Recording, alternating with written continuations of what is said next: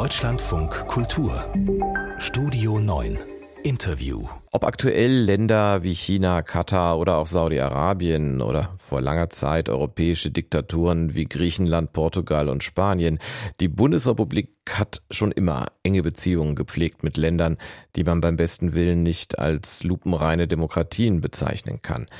Der Historiker Frank Bösch ist dieser Geschichte nachgegangen. Er ist Direktor des Leibniz-Zentrums für historische Zeitforschung und Professor für deutsche und europäische Geschichte des 20. Jahrhunderts an der Universität Potsdam. Und morgen erscheint sein Buch Deals mit Diktaturen. Schönen guten Morgen, Herr Bösch. Guten Morgen, Herr Kassel.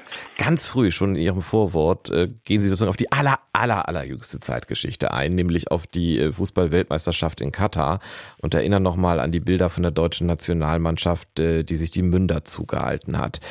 Ist das typisch für die deutsche Haltung früher und heute, dass man mitmacht und gleichzeitig den moralischen Zeigefinger erhebt? Nicht ganz, denn selbst der moralische Zeigefinger kam erst relativ spät dazu. Ähm, üblicher war in gewisser Weise, dass der enge Austausch gesucht wurde, ohne dass die Moral angesprochen wurde. Und das Buch zeigt einerseits, wie überhaupt diese engen Kooperationen aufkamen zu diesen äh, vielen Diktaturen in der Welt und andererseits, wie schrittweise ein Verständnis für Menschenrechte entstand, ähm, was dann zu solchen Gesten führte.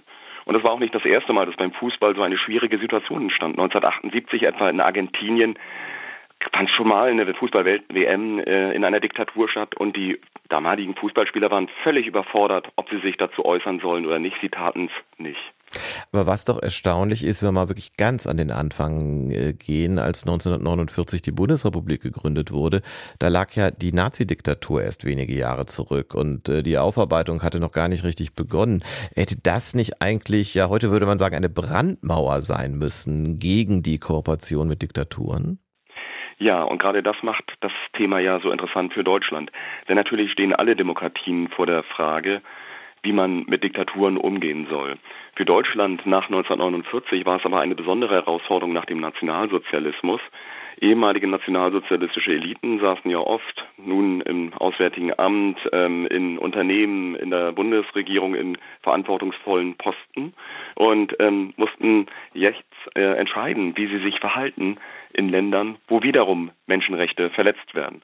Und hier zeigt sich, dass gerade in den internen Akten, die ich für das Buch angucken konnte, dass es ein recht großes Verständnis gab, oft für diese Diktaturen. Es wurde oft argumentiert, dass Militärputsche eine Stabilität herstellen, dass ähm, starke Männer in diesen Ländern für Recht und Ordnung sorgen würden.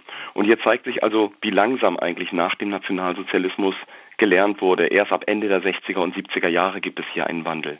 Hat denn dieser Wandel in den 60er und 70er auch was zu tun gehabt mit, mit Protesten der Bevölkerung und mit den da langsam aufkommenden Nichtregierungsorganisationen?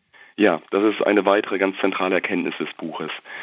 Die Proteste, die in den 60er Jahren aufkommen, haben wirklich äh, Effekte. Und diese Proteste entstehen zunächst durch Migrantinnen aus diesen Ländern, etwa Iranerinnen, griechische Gastarbeiterinnen oder auch Menschen aus Franco-Spanien, die in Deutschland sind und die auf die Straße gehen und diese Länder als Diktaturen anklagen. Die verbünden sich dann mit den Gewerkschaften, besonders der IG Metall oder auch der Neuen Linken, den sogenannten 68ern. Und ähm, diese gemeinsamen Proteste die dann auch durch Menschenrechtsgruppen wie Amnesty International flankiert werden, die führen dazu, dass zumindest bei einigen Ländern ein Umdenken entsteht. Also beispielsweise gegenüber Chile, gegenüber Südkorea, aber auch gegenüber Griechenlands Diktatur, die damals herrscht, gibt es dann eine kritischere Haltung und eine politische Zurückhaltung. Der Handel wird aber dennoch oft weitergeführt. Aber wo Handel hatte denn eigentlich die Zusammenarbeit mit äh, nichtdemokratischen Staaten immer ausschließlich oder zumindest in allererster Linie wirtschaftliche Gründe?